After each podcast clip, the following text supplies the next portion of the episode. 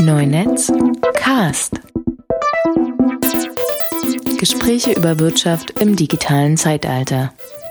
Die spannende Herausforderung bei Wearables ist gerade die Software. Ähm, weil hardwaremäßig geht irgendwie viel, aber alle, aber wo es irgendwie gerade echt schwierig ist, dann ist halt sehr spannend. Es gibt so Wearable Intelligence, die machen halt genauso für den professionellen Kontext Google Glass Anwendung und die flashen komplett die Firmware. Also die, wenn du halt sagst irgendwie, es gibt zum Beispiel irgendwie aus dem Energiesektor so irgendwie so ähm, äh, Ölpumpstation, Wartung und so weiter und die flashen halt komplett die Software von dem Google Glass und machen es halt irgendwie ganz spezifisch für diesen Kontext und können dann halt auch andere Sachen damit machen und so. Das ist schon ziemlich faszinierend. In dem, in dem Kontext habe ich mir dann mal irgendwie gerade angeguckt, was ähm, dieses Microsoft HoloLens-Zeug, was sie irgendwie jetzt vorgestellt haben. Das ist schon, also es war äh, total faszinierend zu sehen, wie ja. Google irgendwie darauf reagiert, äh, beziehungsweise Microsoft äh, sich, glaube ich, sehr genau angeguckt hat, was ja. bei Google Glass das Problem war und jetzt ganz viel von den Sachen ein bisschen anders angeht und von Anfang an ganz stark auch so Business-Kontexte mit reingeht und so weiter und vor allem nicht so ein Ding baut, wo dann mit der Vision, dass da in Zukunft jeder mit den ganzen Tag rumläuft, sondern wirklich so, ich habe irgendwie eine bestimmte Aufgabe, ich setz auf und ja. dann. Das war ja sehr, sehr, sehr, weiß nicht, sehr Google-typisch von, von der, von der Ausrichtung bei dem Produkt, dass das so wenig Sinn ergeben hat gesellschaftlich. Also das halt, ich meine, die, die Leute haben, ja, keine Ahnung. Ich, ich, ich, ich, fand das, ich fand das halt nur faszinierend, wie, wie äh, Journalisten und Blogger darüber geschrieben ja, äh, in einem Jahr ja, wird jeder mit einer, mit einer Kamera auf dem ja, Kopf rumlaufen. Es wird alles genau. verändern. Und an keiner Stelle A mal darüber nachgedacht, dass wir hier über einen Prototypen reden, von dem, als von dem da gar nicht klar war, was der kosten wird und, und wie der funktionieren wird. Und, und äh, und, und B, dass die Tatsache, warum man da jetzt ganz aus dem Häuschen ist und das alles verändern wird, vielleicht auch der Grund sein wird, warum es nicht gleich sofort angenommen wird. Yeah. So, ne? Weil es halt die soziale Interaktion total verändern würde. Ja. Und das, keine Ahnung. Und dass, dass das auch Google dachte, dass das so in einem, in einem, in einem Consumer-Bereich so funktionieren würde, fand ja, ich. Ja, Nick Bilton hat ja jetzt gerade irgendwie vor ein paar Tagen irgendwie diese Story dazu geschrieben und also auch wie viel da halt dieser dieser Hubris von von äh, Sergey Brin mit drin steckte, der halt also irgendwie sagen, die ganze das ganze Google Glass Team war eher so, ey, das Ding ist noch nicht fertig und wir haben so viel Probleme damit und so weiter und er war aber so, äh, nö, ich will jetzt irgendwie das Ding raushauen und irgendwie geilen Scheiß damit machen und äh, irgendwie cool dastehen und dann irgendwie hat er hat er irgendwie noch was, äh, ja, irgendwie mit der, mit einer der Marketingverantwortlichen aus dem Google Glass Team irgendwie angefangen, deswegen seine Frau verlassen und bla. Also da sind so, da spielen so Geschichten mit rein, wo du denkst so, oh mein Gott. Und irgendwie Tony Fadell hat das ja jetzt irgendwie übernommen und war direkt so, ey, hier geht gar nichts raus, bevor nicht irgendwas fertig ist und so weiter. Und äh, das, äh, wir machen das jetzt komplett umgekehrt wie vorher. Wobei ich jetzt irgendwie gestern gelesen habe, dass irgendwie gerüchteweise schon irgendwie irgendwelche äh, Google Glass Partners irgendwie schon wieder erste Prototypen bekommen haben.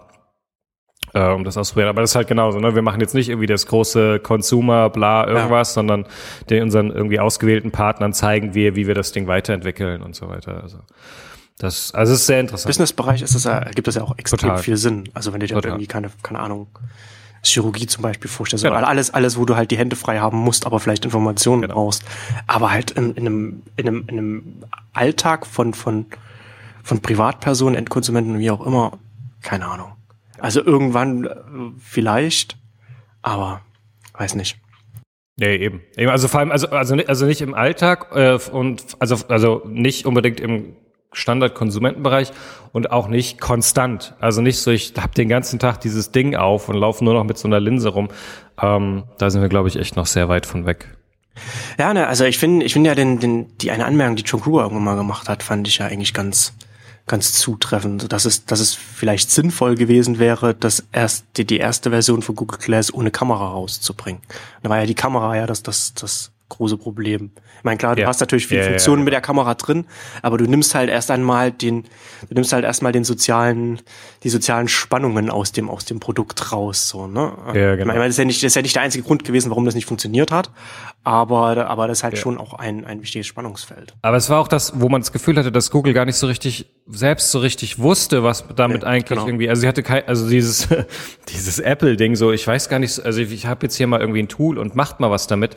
Und deswegen war halt die Kamera, haben sie ja auch die Kamera so ins, in den Mittelpunkt gestellt, so, ach, das machen Foto, machen Video und so weiter. Und dadurch können sie natürlich die Kamera schlecht rausnehmen, wenn die ja. auch der Mittelpunkt eigentlich ihrer Kommunikation ist. Und deswegen meine ich, ist es so spannend, sich jetzt anzugucken, wie, ähm, wie Microsoft das mit HoloLens macht, wo halt sie sehr spezifische Anwendungsfälle haben. Mhm. Ja, irgendwie ich spiele halt irgendwie Minecraft in meinem Wohnzimmer oder ich habe einen 3D-Simulator, in dem ich irgendwie Dinge für einen 3D-Drucker bauen kann oder ich habe halt diesen NASA ähm, Mars Exploration Case. Also sie haben sehr spezifische Aufgaben und Kontexte gezeigt. Ja. Ähm, oder dieses halt irgendwie, ich mache einen, mach einen Skype-Call irgendwie mit jemandem, der kann mir irgendwie Sachen zeigen von dem, was er bei meiner Kamera sieht und so weiter. Also, da, also sehr spezifische Anwendungen. Das ist genau das Ding. So dann, dann, da macht's halt viel mehr Sinn und dann deswegen wird, glaub, werden die, glaube ich, ganz, ganz andere, ähm, ganz anders irgendwie die Möglichkeit haben, das irgendwie auch einzuführen. Ich fand's spannend zu sehen, irgendwie wie ähm, also Igor richtig sagt, irgendwie The Verge ist gerade so ein bisschen sehr irgendwie in Microsoft äh, Liebe verfallen, aber irgendwie, wo die halt auch meinten, so, die waren dann irgendwie bei der Präsentation, haben halt diese Dinger, die Demos auch ausprobiert und waren halt so, okay, das letzte Mal, als wir so geflasht waren, war irgendwie bei Oculus Rift. Ähm, also ich bin da echt sehr, sehr gespannt drauf. Was zugegeben jetzt auch noch nicht so lange her ist. Nee, nee, nee, aber auf jeden ja. Fall. Aber, aber, also, das ist für mich auf jeden Fall ein Bezugspunkt, weil ich fand, ich fand's ganz lustig, irgendwie der, der Veranstalter von dem, ähm, von dem, der, von dem Ding morgen äh, der hatte mich dann irgendwie noch gefragt nach irgendwie, was ich denn so zu Oculus Rift denke. Und dann habe ich zu ihm gemeint, so, haben Sie schon mal eine aufgehabt? Äh, und er so, nee. Und ich so, ja, sonst würden Sie mir, dann würden Sie mir auch diese Frage nicht stellen. Weil wenn die, ich, so, wenn, wenn man das Ding mal aufhatte und mal irgendwie so eine Demo damit gemacht hat, irgendwie mit inklusive Sound oder so weiter, dann ist so, okay, shit, das ist auf jeden Fall so das wird ein großes Ding. Also das heißt, du hast das schon mal getestet? Ja, genau. Ich warte ähm, bei der ähm, äh, bei der Akademie der Künste hatten sie irgendwie letzten Herbst so eine ähm, Ausstellung, wo es ein, ähm, ein paar Installationen gab und es war echt ein super simples Ding, was ich äh, gemacht habe. Es war einfach nur, es war ein Raum, in dem irgendwie Sachen rumlagen und irgendwie und du konntest einfach nur und es hat nichts passiert und einfach nur die Brille auf, du bist komplett sichtmäßig drin und dann die Kopfhörer. Und das ist halt nochmal dieses Ding, wenn du die Kopfhörer aufmachst und dann der Sound sich auch mit deiner Bewegung mitbewegt und dann ist es, es ist so immersiv, es ist unglaublich. Äh, und, und klar, es war immer noch so ein bisschen jitterig, wenn du dann den Kopf zu schnell bewegt hast und so, aber so das Potenzial, wo du einfach weißt, okay, und so Jitter und so Geschichten, das sind Sachen äh, schlicht von Hardware und von irgendwie Moore's Law, so. Genau. Das wird gefixt. Ähm, und das war echt so, okay, Okay, das ist richtig, richtig krass. Äh, also und das war auch immer, also ich, ich war, ich wollte das auch unbedingt machen, weil ich auch, äh, ich hatte mit Christian Krasse irgendwie drüber gesprochen, der schon vor längerem das mal ausprobiert hat und war schon völlig so holy shit. Es war so ein typisches Ding, so was sich einem von außen nicht erschließt, aber sobald man es einmal irgendwie hat, weiß man, okay, das wird ein Ding. So, äh, also ich, ich habe ich hab ja gestern irgendwie noch diesen anderen Artikel von Zack Cantor da irgendwie gepostet, der dann so in bei irgendwie 20, 25 werden wir alle irgendwie die mehr den größten Teil unserer, unseres Lebens irgendwie in Virtual Reality verbringen. Soweit würde ich jetzt nicht gehen, aber ich glaube, was es für Spiele heißt, was es für Trainings heißt, was es für verschiedenste Anwendungen heißt, das ist auf jeden Fall richtig krass. Ja, das ist, also ich habe es bis jetzt noch nicht getestet, aber äh ich finde es, ich finde es halt interessant, dass weil, weil alle Erfahrungsberichte, die ich lese oder von denen ich höre, genau das sagen, was, was, ja. was du sagen kannst. Kommt also immer, immer so dieser, dieser Holy Shit Moment, äh, das, das kommt halt irgendwie, es war dieser eine, dieser eine Artikel in, in, in The Wired, fand ich auch, fand ich auch aufschlussreich. Ähm, da haben sie so ein, so ein Demospiel gehabt, mit, mit so einem, aus, aus, aus dem Alien-Universum. Ja. Und der, der, der Journalist, der das, der das da getestet hat, der, der meinte auch, dass er, dass er da richtig äh, mhm. Schweißausbrüche da yeah. bekommen ja, hat genau. und sowas, dass das halt, dass das halt sehr, na, hast diese, diese, diese, dieses immersive dann halt natürlich wirkt natürlich dann auch ganz anders. Und das fand ich halt auch ganz interessant, als sie im, im Andresen Horowitz Podcast auch mal darüber gesprochen haben. Und Chris Dixon ist ja auch total äh, Virtual Reality da äh, drauf und, und er meinte da halt auch, dass man durch die, dadurch, dass dass die Sinne so angesprochen werden, wie du es gerade beschrieben hast, man dann da wahrscheinlich gar nicht, gar nicht eins zu eins so Videospiele, wie man sie heute spielt, dahin übersetzen kann, weil die zu intensiv sind. So, dann, dass man da halt noch, noch, mal, noch mal ganz anders daran gehen muss. Fand, ja. fand, ich, fand ich interessant. Ja, glaube ich auch, auf jeden Fall. Uh, ja. Ja, also so viel, so viel zu äh, Wearables im Business-Kontext. genau. Nee, ich fand, was, was hat er als, als Beispiel irgendwie genannt? Ähm, ja, dass man dann halt einfach irgendwie so, dass, dass das einfach so, so, so ein Strandszenario oder so, dass man, yeah. dass sowas halt auch dann halt in so einem Kontext dann funktionieren kann, was aber sonst auf dem, auf dem Fernseher, wenn es dem Fernseher läuft, eher langweilig ist. Aber in so einem Virtual Reality um, äh, der umgesetzt halt eine, eine ganz andere, einen ganz anderen Reiz dann bekommt. Und im Gegensatz dazu halt so, so, so First-Person-Shooter oder so etwas halt eher dann vielleicht eben nicht mehr so so gut funktioniert. Naja, ist auf jeden Fall, auf jeden Fall interessant. Ja, ja, ja mit Sicherheit, ne, weil du hast halt eine andere Form von Übersicht oder nicht Übersicht. Ne? Also wenn ich halt so ein Bildschirm vor mir habe mit irgendwie meinem HUD und irgendwie dem ich sehe halt alles in dem Ding, dann kann ich halt wesentlich schneller auf Sachen reagieren. Aber wenn ich plötzlich immersiv in dieser Welt drin bin und irgendwie um mich herum Dinge passieren und ich Dinge erst wahrnehme, wenn ich den Kopf bewege und so weiter, dann ist es, glaube ich, eine ganz andere Form von Spielen in der Form, als es ähm, weil ich Dinge anders wahrnehme äh, oder irgendwie Sound eine andere Rolle spielt. Äh, auch irgendwie, äh, also ich finde es ja ganz lustig, weil ich habe ja irgendwie, ähm, irgendwie vor zwei Jahren dann Ready Player One gelesen, das ja so ein, so ein Zukunftsszenario vorwegnimmt, in dem irgendwie äh, ja Virtual Reality sich durchgesetzt hat und alle irgendwie solche Dinge benutzen und äh, das Internet quasi durch so eine Art World of Warcraft ersetzt wurde. Und ähm, da gibt's dann auch die, da gibt's dann halt irgendwie auch so ähm, so Anzüge, die dann haptisches Feedback geben und so weiter. Also wenn man halt noch anfängt, noch mehr mit anderen Sinnen zu spielen. Äh, ähm, also auch ich irgendwie nicht nur irgendwie jemanden kommen sehe, sondern Schritte höre irgendwie, irgendwie Einschläge spüre und so weiter durch äh, äh, haptisches Feedback am Körper oder sowas. Das ist schon, äh, ist schon sehr, sehr faszinierend. Also ich finde, für immer ist halt irgendwie spannend zu überlegen, okay, nachdem wir dann die offensichtlichen Sachen wie bestimmte Spiele und so weiter irgendwie gemacht haben, was kommt denn dann? Also was, was, wie wird das irgendwie Sachen verändern, was irgendwie Lehre, Trainings und so weiter äh, beeinflusst, äh, von, von Steuerung von bestimmten Sachen und so weiter. Ähm, kann man, kann man natürlich, äh, also kommen natürlich irgendwie gleich so tausend irgendwie Dystopien von irgendwie in Zukunft lässt man noch die Roboter rumlaufen, das zu Hause irgendwie in seinem Ding. Weiß ich gar nicht, sondern ich finde es eher interessant, so was sind die anderen. Einen sehr schlechten Film mit Bruce Willis, der so eine, yeah, der ist halt Surrogates, so, so, ja. wie es hieß genau, genau, ja, ja. dass es aufmacht, wo was, was so, was so, was so ein typischer äh, Hollywood-Film ist, wo du eine interessante Prämisse hast ähm, und dann aber dann gar nicht das Szenario äh, so sehr dann äh, ausgereizt wird und eher eher eine sehr langweilige Story da erzählt wird. Ähm, ja, also, ja, ja klar, du hast ja, du kannst ja dann immer dann in eine so ein zwei Extrem gehen, so Dystopien, äh, Utopien. Ähm, und wahrscheinlich ja. trifft man sich immer irgendwie, also wahrscheinlich ist es dann in der Realität immer ganz äh, viel buntere Mischung ja, ja, genau, zwischen genau. diesen verschiedenen Elementen. So. Das war ja, also ne, was es sollte, es sollte ja alles schon mal das, das, das, das Telefon und, und, und, mhm. und der Zug, also die, die Eisenbahn, das sollte ja alles schon mal den Weltfrieden bringen und ist auch unnatürlich für die Menschen gewesen, das alles zu machen. Genau, also, genau, die, weil die Seele kann nicht schneller als äh, 30 kmh reisen. genau. So war das, glaube ich, damals, das die Kritik am Zug. Ja, genau. Aber hat natürlich äh, hat die Seele zurückgelassen, aber den Weltfrieden gebracht. Mm. Ja, so, so sieht's aus. Ja, ja, also ja, das ist so, ja, ich sehe halt eher so, so Business-Meetings und Konferenzen und sowas und, und, und, und Lehre, was du angesprochen hast, was, was ich da, was ich da verändern kann. Also, hm.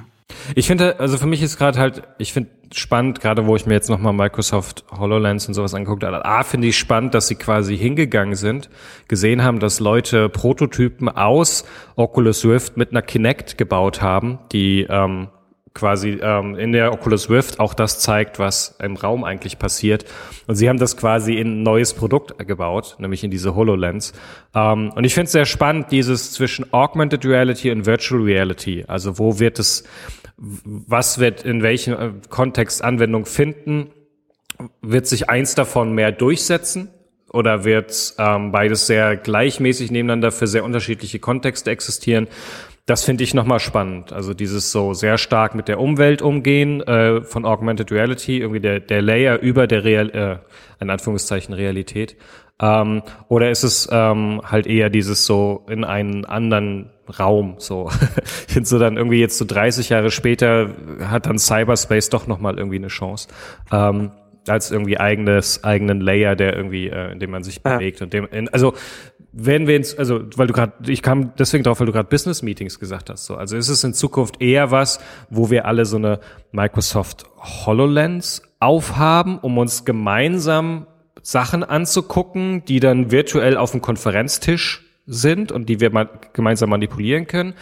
Oder sitzen wir alle irgendwo an unseren Schreibtischen, haben alle eine Oculus Rift auf und treffen uns in einem virtuellen Raum, um dort Sachen zu entdecken und so. Also so, das sind zum Beispiel, finde ich, so eine Frage, die, die ich ganz spannend finde, einfach weil sie so ein bisschen äh, danach fragt, was für uns als Menschen besser funktioniert, was in welchem Kontext besser funktioniert. Ist es wichtiger, irgendwie einen Bezug zur Realität zu haben oder es muss sich so real wie möglich anfühlen oder ist es eher so die Vielfalt oder die Möglichkeiten eines virtuellen Raums, die im realen Raum nicht gegeben sind und solche Sachen. Also das und das ist jetzt äh, so eine ähm, lustigerweise dann so eine Diskussion, die wir jetzt fast das erste Mal sehr realistisch führen können, weil wir beide Produkte tatsächlich haben. So und wir können ja. ähm, also beide irgendwie so kurz vor, also ich hm, weiß nicht genau, HoloLens soll auch nicht mehr so lange dauern, bis es da ist. Ich glaube mit Windows 10 dann auch rauskommen.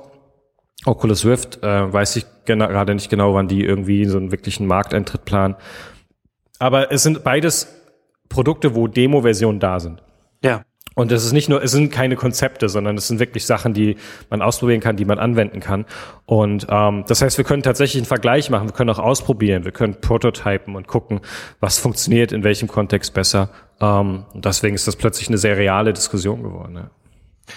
Ja, ja, ich, also ich glaube, dass es, dass es da letzten Endes so drei Bereiche gibt. Du hast halt den, du hast einen Anwendungsfall, wo nur Virtual Reality Sinn ergibt. Du hast den Anwendungsfall, wo nur Augmented Reality Sinn ergibt. Also jetzt in, auch, ja. auch, auch wieder im professionellen ja. ähm, Bereich. Ne? Und dann, und dann hast du Anwendungsfälle, wie das, was du gerade beschrieben hast, wo du halt, wo es, wo es verschiedene Anwendungen nebeneinander geben wird, wo, wo man das mit Virtual Reality umsetzen kann oder, oder mit Augmented Reality, je nachdem, mhm. was, was da die Präferenzen sind oder, oder wie auch immer. Und dann, das wird auf jeden Fall parallel dann äh, existieren. Äh, ja, ja, wir leben in der Zukunft, ne?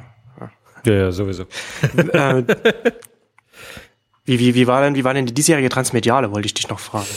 Ich bin gar nicht so viel da gewesen. Ich habe, äh, weil Transmediales tatsächlich dieses Jahr das erste Mal geschafft hat, ähm, im Vorhinein alle Tickets ähm, inklusive der Ta also alle ähm, Festival-Tickets inklusive der Tagestickets auszuverkaufen, ähm, was fantastisch ist, ähm, total super. Ähm, und sie jetzt irgendwie das, das Haus der Kulturen der Welt zum Platzen bringen. Ähm, was aber äh, auch dann letztendlich kein großer Abbruch war, weil ähm, sie einen super Livestream angeboten haben. So konnte ich zumindest mal die ein paar Vorträge mir angucken. Ähm, ich war dann am Samstag ähm, ein paar Stunden da für einen Workshop. Ähm, sie haben irgendwie ein relativ äh, im Foyer äh, äh, des Veranstaltungsorts so ein ganzes Workshop-Programm gemacht, wo jeder hingehen konnte. Ähm, das war, fand ich ganz interessant. Ähm, ja, es ist also für mich ist es wie immer irgendwie spann, spannend, die Transmediale zu beobachten, weil sie so neben der Republika ähm, die Konferenz ist, die es bisher am besten schafft, verschiedene Welten zusammenzubringen. So und ja, die Transmediale kommt nach wie vor irgendwie sehr stark aus diesem Netzkunstbereich, ähm, aber wie gesagt, Snowden hat halt irgendwie dafür gesorgt, dass plötzlich ähm, die unterschiedlichsten, ich sag mal, Blasen über das gleiche Thema sprechen aus unterschiedlichen Sichtwinkeln und dadurch natürlich auch Verbindungspunkte entstehen. So und ähm, ich bin immer wieder amüsiert über diese Culture Clashes, die dann in solchen Kontexten passieren. Also man irgendwie setzt sich dann irgendwie in ein Panel äh, oder hört ein Panel zu, was über Datenschutz und äh, solche Themen philosophiert und dann hat man plötzlich so den die Leute, die eher so aus diesem akademischen Kunstumfeld kommen, die dann ihren Vortrag äh, komplett vorlesen und ähm, und man hm. sitzt und, es ist immer, und ich, jedes ich bin jedes habe jedes Mal wieder so einen Kulturschockmoment, wo ich so du willst mir jetzt wirklich hier deinen Vortrag nicht nur vorlesen, sondern du hast nicht einen Vortrag, sondern du hast ein White Paper geschrieben. Du hast es geschrieben in akademischer Sprache, sehr kompliziert und du willst jetzt wirklich, dass ich hier sitze und dir komplett zuhöre und folge. Ähm, das ist sehr beeindruckend. Es gab so ein total, total großartiges Panel, ähm, wo Mor äh, Evgeny Morozov drauf saß. Und er war irgendwie der Dritte. Ähm, vor ihm sprachen irgendwie zwei, äh, und das, ich bin nicht mehr ganz sicher, worum es genau ging, aber ähm, es war, äh, sie, beide lasen ihren Vortrag vor und man sah immer so Morozov daneben, der so, oh Gott, oh, äh, ich sterbe. Äh. Ähm, und dann, äh, dann, äh, also wirklich so irgendwie so ständig die Augen verdrehte und irgendwie es ihm sichtlich schwer fiel, wach zu bleiben. Uh, so wie allen anderen auch. Und ähm, er dann seinen Vortrag begann mit ähm, I'm gonna be short and I'm gonna be brisk oder äh, blunt, hat er, glaube ich, gemeint. Ähm, und dann halt einfach so, einfach vorgetragen hat so und alle man merkte so das ganze Publikum atmet auf so ah jemand redet mit uns so er hat einen Bezug und wir können irgendwie mit ihm reden ähm, was dann auch total äh, faszinierend war weil in der Diskussion danach nicht alle nur mit ihm quasi gesprochen haben und ihm, ihm Fragen gestellt haben und ähm, also das ähm, also mich fasziniert das immer wieder, dass das passiert. Ich mag solche Culture Clashes halt, weil dann das beiden Seiten gut tut. So, also ja. zum einen die Leute, die es gewohnt sind, frei vorzutragen und zu präsentieren, bekommen noch mal so, oh, okay, äh, also so sieht das aus, wenn man auf Wert auf, auf stark auch Qualität legt, auf dem von dem äh, jedes jede, jeder Satz ist irgendwie geschliffen und hat ist auch überprüft und da gibt's Quellen für so ungefähr. Und auf der anderen Seite irgendwie die sehr akademisch angehauchten, die dann so, ah, okay, ähm, ich kann aber einen ganz anderen Effekt haben, wenn ich frei spreche. Das ist so, ähm, deswegen finde ich die Transmediale immer wieder spannend, weil sie so ein Ort ist, wo die unterschiedlichsten Sachen zusammenkommen. Und ich wünsche mir davon viel mehr. Ähm, es war, ich fand es interessant. Ich habe so ein bisschen irgendwie gibt so einige Leute auch gerade in England, die, äh, die ich äh, näher verfolge, so über Twitter und andere Kanäle, die da waren. Und es war so ein äh, das personifizierte äh, Übel ist inzwischen der Algorithmus, so, also der böse, böse Algorithmus der ähm, für äh, ja all das kaputt macht und uns überwacht und äh, alles mit uns macht. Und ich fand das ganz spannend, weil da immer wieder die Kritik auch kam, dass a wir nicht verstehen, was ein Algorithmus eigentlich ist, also weil wir also es ist so ein so ein graues äh, schemenhaftes Wesen gefühlt, ähm, in, der, in das wir ganz viel reinprojizieren, ohne zu verstehen, ja. wie sie eigentlich wirklich funktionieren, was sie genau machen, was sie nicht können, was sie nicht können. Und das liegt eine ganz große Gefahr drin. Ähm, da, weil wir dadurch irgendwie da Sachen reinprojizieren, die gar nicht stimmen und häufig vergessen, dass hinter einem Algorithmus auch immer irgendwie Menschen stehen, die diesen Algorithmus äh, programmieren, die ihn einsetzen und so weiter. Ähm, war für mich ganz spannend, weil ich halt hingegangen bin und äh, oder weil für mich das Fazit davon war, dass ich bei meinen nächsten Vorträgen ähm, bei denen auch, äh, also gerade so zum Thema Maschinenarbeit, wo es auch mal wieder um Maschinen und Software und Algorithmen geht, ähm, bewusst an den Anfang so eine kurze Begriffsdefinition zu stellen. Also zu sagen, so irgendwie in diesem Vortrag benutze ich die Begriffe Maschinen, Algorithmen und so weiter. Und wenn ich Maschinen sage, meine ich das. Wenn ich Algorithmus sage, meine ich das. Also ganz bewusst darauf Wert zu legen, die Begriffe korrekt zu benutzen ähm, und auch immer ein bisschen zu erklären, weil jede Chance irgendwie von so einem Vortrag ist auch ein bisschen mehr Verständnis zu schaffen von dem, wie diese Dinge eigentlich funktionieren. Und dadurch, ähm, na, also kommen wir immer mit diesem Punkt, dass ähm, mehr Verständnis dazu, dazu führt, also besser zu verstehen, wie die Dinge funktionieren, führt dazu, dass ich mehr, ja, im Englischen sagt man Agency spüre. Also irgendwie, ich, ich wenn ich es besser verstehe, kann ich, kann ich damit besser umgehen. Dann, dann, dann nimmt es mir ein Stück weit auch die Angst davor. Ähm, und das war für mich so ein, so ein spannendes Ding, gerade jetzt bei der Transmediale zu beobachten.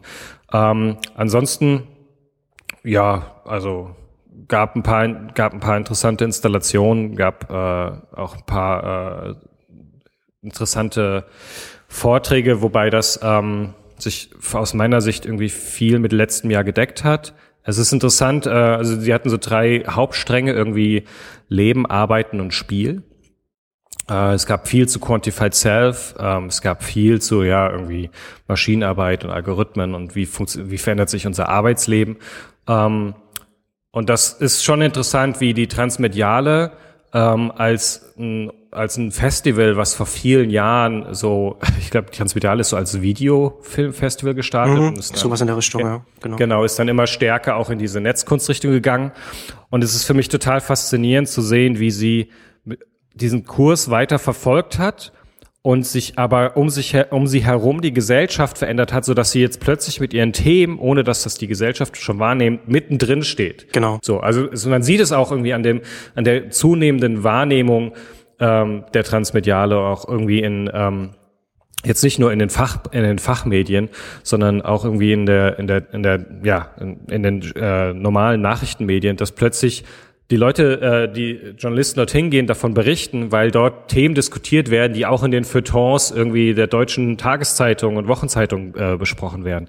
Und ähm, das ist immer, also das ist nach wie vor mich so ein, für mich so ein sehr spannender das Ding zu beobachten. Dass es wirklich so diese Themen sind, die auch diese Technologiethemen, diese Fragen, die ähm, ja plötzlich mitten in der Gesellschaft drin sind. Und ich finde es super, dass wir ähm, da irgendwie gerade auch in Berlin eine sehr starke Szene haben, die das auf einer Kun auf einem Kunstlevel vorantreibt, weil es ist auch so ein Ding, was wir immer wieder feststellen, dass gerade in der Kunstszene Themen jetzt schon diskutiert werden, die dann erst zwei, drei, fünf Jahre später in der allgemeinen, äh, in der Gesellschaft diskutiert werden und dann da schon äh, Ansätze und Ideen entwickelt wurden und vor allem Möglichkeiten, sich damit auseinanderzusetzen. Also gerade was Überwachung, was Drohnen, was Algorithmen und so weiter angeht. Diese aktuellen Themen, da sind die äh, viele Medienkünstler schon seit Jahren dran, haben schon tolle Ausstellungen dazu gemacht und bieten so einen anderen Zugang. Und deswegen ist es super zu sehen, dass sie jetzt diese Aufmerksamkeit bekommen. Ja, so soll das, so soll das ja auch mit der Kunst, so soll das ja auch sein, dass sie, dass sie da voraus ist. Ähm, nee, das freut mich, das freut mich zu hören, weil das ist ja nicht immer so gewesen, dass die Transmediale ausverkauft war. Nee, definitiv nicht, definitiv nicht. Ähm, ist, also ich bin wirklich gespannt. Also gerade jetzt irgendwie war sie dieses Jahr ausverkauft. Dann mal gucken, was sie nächstes Jahr machen, ob sie erweitern, anbauen, ob sie es noch mehr vielleicht auch verteilen auf andere Orte. Ähm, das haben sie dieses Jahr schon bis äh, oder letztes Jahr auch schon ein bisschen angefangen, noch mehr irgendwie äh, auch andere Veranstaltungen mit einzubeziehen. Ähm, dieses Jahr haben sie dann vor allem das Foyer noch wesentlich stärker äh, quasi aufgeteilt, haben dort so einen ganzen Parcours aufgebaut, in dem äh, verschiedenste Workshop-Räume waren. Das war teilweise ein bisschen schwierig, weil man sich gegenseitig sehr stark gehört hat und es sehr laut war, weil es auch sehr voll war, logischerweise. Ähm, da äh, bin ich gespannt und hoffe, dass sie äh, viel gelernt haben aus dem, wie sie es dieses Jahr gemacht haben und dann nächstes Jahr da noch mehr machen. Ähm, ist, ein, ist es ein netter Veranstaltungsort, aber ich glaube, der Transmediale würde es auch enorm gut tun, ein bisschen äh, zentraler äh, sich einen Ort zu suchen. Ja. Wo ähm, einfach, also wo man nicht immer erstmal irgendwie eine halbe Stunde unterwegs ist, ob nun irgendwie mit dem Bus oder zu Fuß, um irgendwie dorthin zu kommen. Ähm, also gerade für viele, die halt irgendwie in Berlin sind und dann nur äh, teilweise zu einzelnen Veranstaltungen hingehen, was bei der Transminale total gut funktioniert. Ist man ähm, eine Weile unterwegs. Aber man ist jedes Mal eine Weile unterwegs, bis man irgendwie beim Haus der Kulturen irgendwie ist und deswegen glaube ich, könnte da noch ein anderer Veranstaltungsort, der zentraler gelegen ist, dem Ganzen nochmal so einen richtigen Schub geben. Ja. Hm. Na, sind wir mal gespannt, was ich das nächste Mal machen. So, Johannes. Jetzt kommen wir zu dem, jetzt kommen wir zu dem Thema, dass wir schon viele, viele Podcast-Ausgaben vor uns hergeschoben haben. Immer wieder mal vorgenommen und nie, und nie, und nie dazu gekommen, da mal ausführlich drüber zu reden. Uber. Ja, ja es, es, äh, ich finde es auch insofern ein bisschen lustig, weil ähm, so mit jedem Mal, wo wir es verschoben haben, irgendwie auf unsere nächste Sendung, ja. auch wieder wahnsinnig viel passiert ist äh, ja. in, der, in der Zwischenzeit. Ähm, also von irgendwie, ah ja, sie haben jetzt irgendwie so ein bisschen Funding bekommen äh, über irgendwie verschiedenste äh, irgendwie weltweite irgendwie Klagen und Verbote und so weiter zu, ah, sie sind jetzt irgendwie bei 40 Milliarden irgendwie bewertet. Äh, neueste Ansätze ist schon sehr, sehr faszinierend. Als wir das erste Mal das in unser Dokument geschrieben haben oder als wir uns das vorgenommen haben, da war es schon ein Unternehmen mit einer, mit einer schwierigen Unternehmenskultur, aber da, da lagen ja, die stimmt. ganzen Skandale noch, noch, noch ja. vor uns, die ja, in den genau. letzten Monaten gekommen sind. Ähm, Vielleicht, vielleicht jetzt noch am Anfang noch, wer, wer es noch nicht gehört hat, ich kann es ich kann's nur empfehlen. Ähm, also gut, ich, ich bin ja selbst dabei, empfehle ich jetzt in eigene, eigene Podcast-Ausgabe, aber die äh, Ausgabe 72 von den Exchanges, da spreche ich mit Jochen Krisch da eine Stunde lang über, über Uber. Die ist auch, habe ich jetzt, habe ich jetzt gesehen, auch sehr gut gelaufen. Ich glaube, die hat irgendwas um die 1500, 1600 Hörer mittlerweile. Ähm, da sprechen wir eine Stunde lang darüber. Äh, ist, und das ist, ich gucke gerade mal, von wann das, von wann das ist, als wir darüber gesprochen haben. Das war, war im November, am 1. am 1. November ist die zumindest erschienen, also Oktober haben wir die aufgenommen. Ähm, 1700 sind das aktuell. Und da sprechen wir ähm, ausführlich drüber und an, analysieren so ein bisschen, was, was da, was, was Uber ausmacht, was, was, was sie da, was sie da, ähm, was sie, was sie machen, was sie, was sie weltweit machen und was, was aus Implikationen sein werden davon, dass mhm. jetzt immer mehr Leute mit dem Smartphone im Auto unterwegs sind, was das auch für den Onlinehandel da bedeutet. Ne? Das würde ja dann auch irgendwann so Richtung Logistik gehen, was man da machen kann. Ja, Transport, und so, Transport und so weiter. Ähm, ich meine, ich meine gerade ja. gelesen zu haben, dass sie irgendwie in, äh, in Spanien, glaube ich, weil sie da nicht irgendwie als Person äh, Fahrdienst fungieren dürfen, inzwischen irgendwie Pizza ausliefern oder sowas. Äh, okay. Gestern also da so Richtung so so eine schon so Richtung so ein, ja, genau. Lieferheld Instacart genau. oder sowas so genau. machen. Ja, es, es, es sind ja die sind ja die natürlichen ja. äh, äh, Ausweitungen dann. Ähm, was, was ich halt in dem, was ich da bei, bei Exciting Commerce, also in, in dem in Exchanges-Ausgabe auch gesagt habe, ähm, was man, glaube ich, leicht vergisst, weil man sich, wenn man sich mit Uber beschäftigt, relativ leicht einfach nur auf, auf die Unternehmenskultur, auf die sehr aggressive Unternehmenskultur ähm, beschränken mhm. kann, auf die Aussagen des, des, des CEOs oder was, was die Manager, was die Manager sagen, was da teilweise sehr Unschönes ähm, dabei Uber auch abgeht, äh, ist, dass es zusätzlich ein Unternehmen ist, das unfassbar gut in der, ich, ich weiß, ich komme ja nicht auf das deutsche Wort, in der Execution ist, also in der, Aus, in der Ausführung daran, daran, daran das Geschäft voranzutreiben. Hm. Und was, was ich da in den Exchange auch gesagt habe, was ich damit auch meine, ist, ich habe Uber im letzten Jahr ein bisschen intensiver verfolgt und über den Sommer hinweg, letztes Jahr, haben sie so viel gemacht als ein Unternehmen. Sie sind, sie sind weltweit in, in sehr, sehr viele Länder, in sehr viele Städte expandiert und sie haben äh, jede Woche eine, eine neue API rausgebracht und also, also haben, sind so, sind, sind in jede, in jede Dimension weiter das äh, aus, ausgerollt. Und das fand ich, das fand ich schon auch faszinierend, wie schnell das Unternehmen geht. Und das ist sowieso, das ist sowieso so ein, so ein Thema, nicht nur, was nicht nur was Uber angeht, sondern grundsätzlich, was die ganze Entwicklung der Technologiebranche angeht. Seit ein, zwei Jahren befindet sich die Entwicklung auf Speed.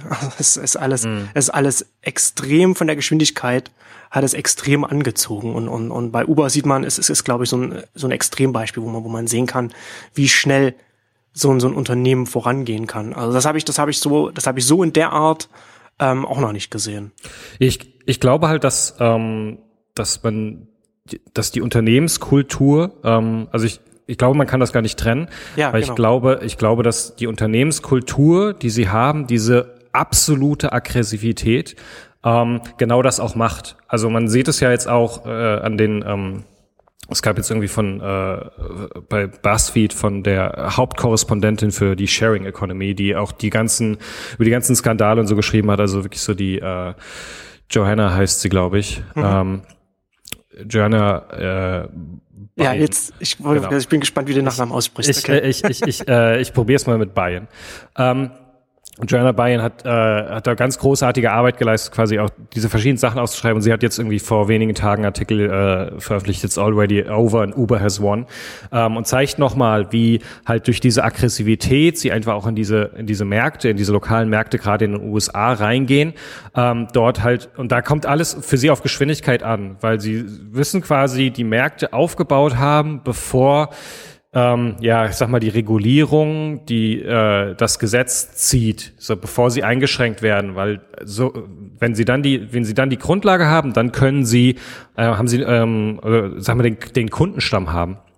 Dann können sie ganz anders ähm, den Kundenstand auch nutzen, um äh, ja, Lobbying zu betreiben, ja. äh, grob gesagt. Das heißt, ähm, bei Uber funktionieren all diese Dinge zusammen und werden halt genau quasi ähm, basierend darauf, auf diese Aggressivität, mit der sie vorgehen. Und äh, das machen sie unglaublich effizient, keine Frage. Also deswegen auch hm. ganz klar, deswegen hauen sie so viele APIs raus, deswegen hauen sie so viel Kollaboration raus, deswegen können sie jede Woche neues Ding ankündigen, weil alle Parts dieses ähm, dieses Unternehmens diese Aggressivität pushen, definitiv. Ja, genau, ist direkt in, in der Unternehmenskultur drin.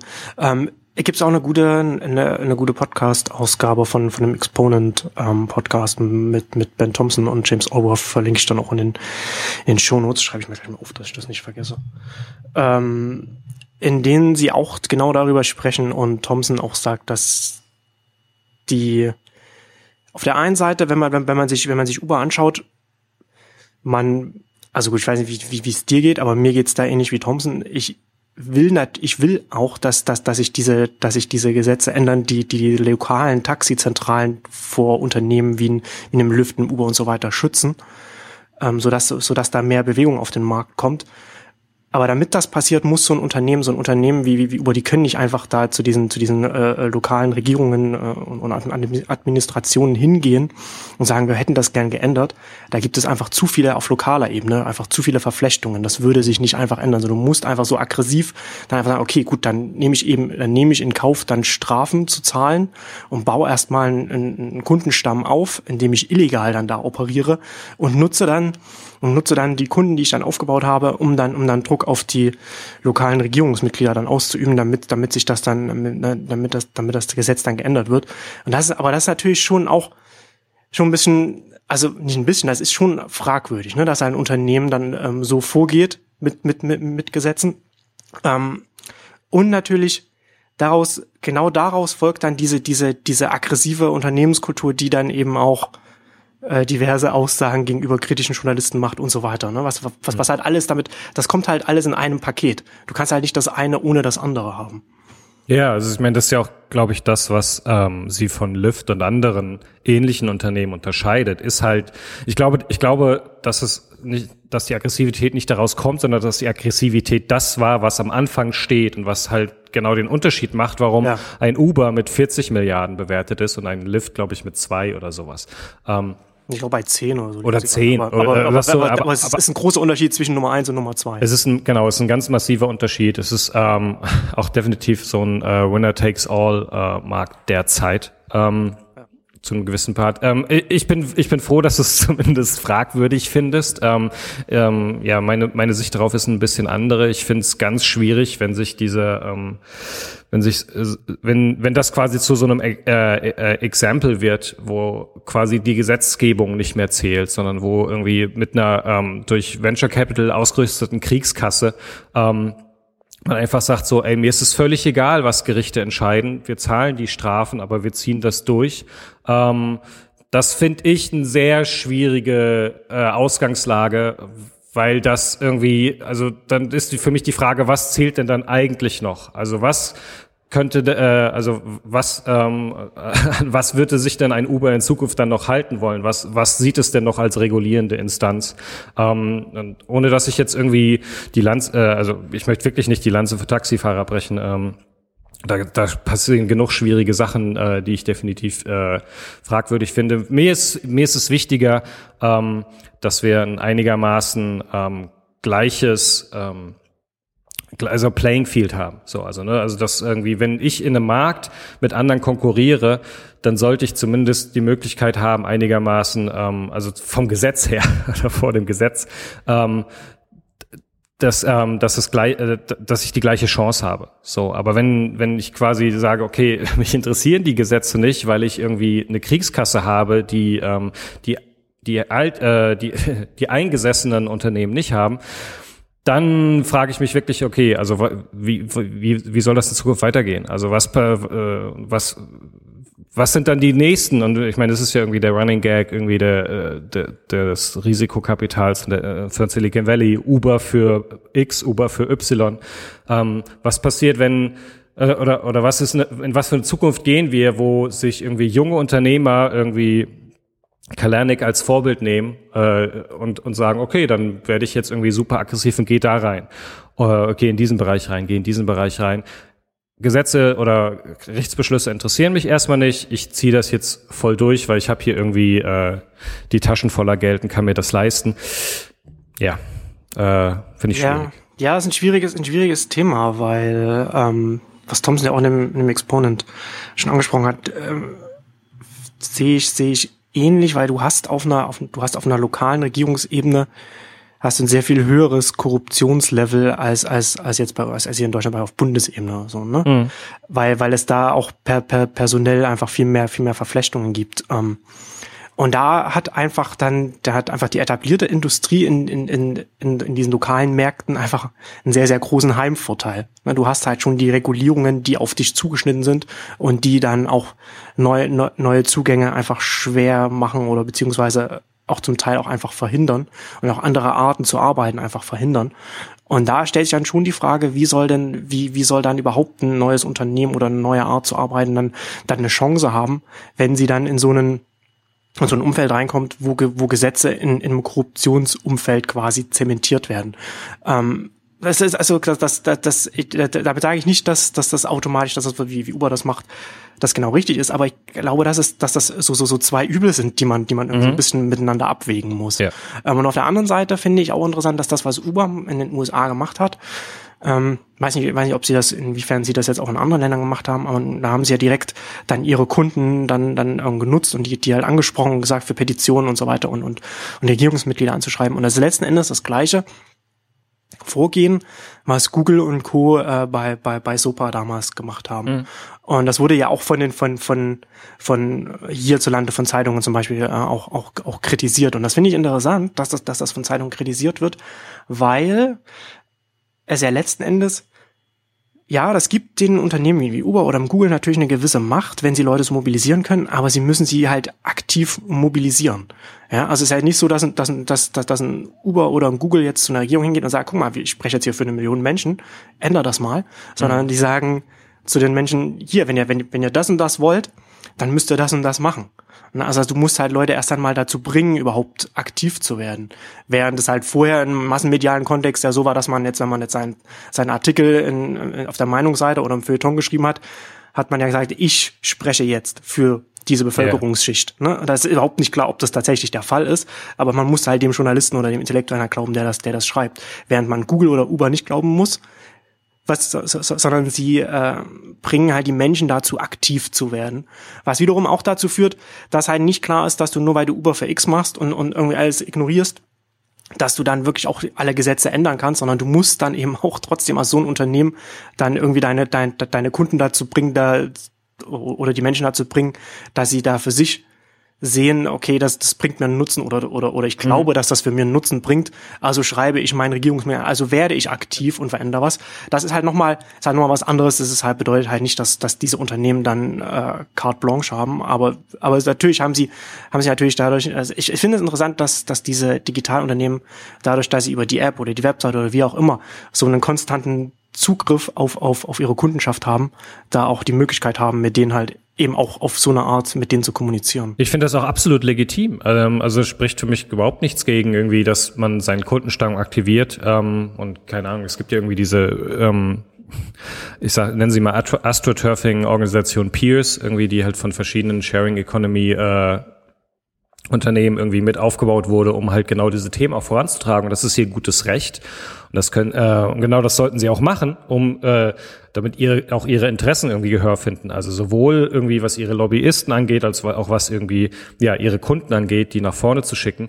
Ähm, ich habe halt einfach ein Problem damit, wenn ein Unternehmen sich in einen Markt reinbegibt und ähm, und quasi sagt so, ähm, wir machen halt den Unterschied, ähm, oder, oder sagen wir mal so, also Uber hat ja irgendwie super Sachen hinbekommen, also irgendwie wie diese App funktioniert und irgendwie die, die, das Bezahlungssystem, was sie da eingebaut haben und so weiter. Das ist großartige Innovation. Ja, also ich wünschte mir gerade irgendwie hier in Deutschland, dass wir irgendwie, ähm, dass ich mein Taxi genauso bezahlen könnte. Ja, ähm, da ist es definitiv so, dass da, ähm, dass da irgendwie Innovation äh, vonnöten ist. Ähm, aber halt reinzugehen äh, und, und, und das ist für mich total fair. So irgendwie bau irgendwie eine gute Anwendung und dann kämpfe da und sag irgendwie, das ist die beste Anwendung und, äh, und, und das beste System. Und dann kämpfe dafür, dass das irgendwie angewandt werden kann. Aber quasi in einen Markt reinzugehen und zu sagen, ich roll den Markt auf, indem ich mich einfach nicht an die Regeln halte, die für alle anderen in dem Markt gelten, ist halt schwierig. Ja, so, also hm. keine Ahnung, der nächste geht ja. halt hin und sagt, ich mache jetzt ähm, ich stelle jetzt Chemikalien her und ähm, und ich äh, leite halt irgendwie einfach die Ab äh, ich äh, bereite irgendwie mein ähm, die Abwässer nicht auf, sondern leite die einfach raus. So äh, und dadurch ähm, kann ich irgendwie einen anderen Preis anbieten und kann halt irgendwie an, äh, andere Sachen machen und bin dadurch vielleicht effektiver. Ähm, das mag jetzt irgendwie hinken, aber so ein bisschen fühlt sich das so an, so so ja ich äh, bin jetzt hier in diesem Markt und ich kümmere mich halt einfach nicht äh, um die Gesetzgebung. Das ähm, und ich verstehe, wo das herkommt, ähm, vom Denken her und von den Möglichkeiten her. Ähm, aber und das ist halt, das ist immer wieder das Problem, was ich dann habe mit dieser bestimmten irgendwie, ähm, ich weiß jetzt nicht, ob das irgendwie für ganz Silicon Valley gilt, äh, und auch vorsichtig damit sein, immer quasi so das komplette, das arme Silicon Valley über einen Kamm zu scheren. aber es ist so ein bestimmtes Denken von dem so irgendwie darin vorzugehen und wo ich denke so, ihr habt eine gute App gebaut, äh, ähm, da ist Innovation drin, aber weil das halt nicht mehr reicht, weil man halt irgendwie immer größer, immer mehr Macht haben will, deswegen pusht man das so nach vorne. Und das ist das, was ich dann schade finde, weil ich das ähm, dann jetzt mal rein von diesem von, von diesem Blick auf Uber, ähm, in dem, nämlich dem, wie sie sich in ihrem Markt verhalten, ähm, sehr schwierig finde. Hm. Ja, ja. Also man muss, man muss natürlich dazu sagen, dass jetzt äh, viele, viele Fürsprecher oder viele Klassensprecher des Silicon Valleys äh, nicht nicht so viele gute Worte für äh, für Uber übrig haben. Also gerade so, so Peter Thiel, der der natürlich auch ein Investor im, im Konkurrenten Lyft ist, hat, hat keine guten, guten Worte für für Uber übrig, was natürlich auch mhm. wieder damit zusammenhängt, dass er in den Konkurrenten investiert hat. Aber da muss man halt auch dazu sagen, dass äh, schreibt äh, die äh, Chernobyl in, Buzz, im, im BuzzFeed ja auch, dass dass zum Beispiel Lyft nicht in die, nicht in die Märkte reingeht, in, in denen es äh, laut Gesetz nicht, nicht agieren kann, so wie es, mhm. so wie es agiert. Mhm. Was, was auch interessant ist, dass sie, dass sie auch bis heute daran, dass sie bis heute daran festhalten und nicht sagen, okay, wenn Uber schon drin ist, dann gehen wir, machen wir das jetzt auch oder so, sondern eben warten, bis, bis sich die jetzt ändern. Das finde ich auch eine, äh, äh, interessant, dass sie, dass sie daran, dass sie daran festhalten. Aber, aber ich finde ja, ich finde zum Beispiel dein Chemikalienbeispiel äh, gerade nicht so gut, weil das eben genau in dem Kontext, in dem, in dem Rahmen, den ich vorhin beschrieben habe, eben nicht funktioniert. Also wenn ich jetzt mhm. Chemikalien herstelle und das in die Abwässer ablasse, da kann ich, ich kann für so ein Vorgehen, kann ich keine Menschen mobilisieren, die, die mir, die mir helfen, ja, die ja. Gesetze zu meinem, zu meinem Gunsten zu ändern. Ne, und das, und das ist halt so ein bisschen, das ist halt, das ist halt der, der Unterschied. Ja, äh, auf jeden Fall. Ähm, aber für mich ist ja gar nicht so sehr, dass sie, ähm, sie mobilisieren ja die Menschen für ihre Fahrt also für das Fahrterlebnis, also für, äh, für den Service, den sie leisten.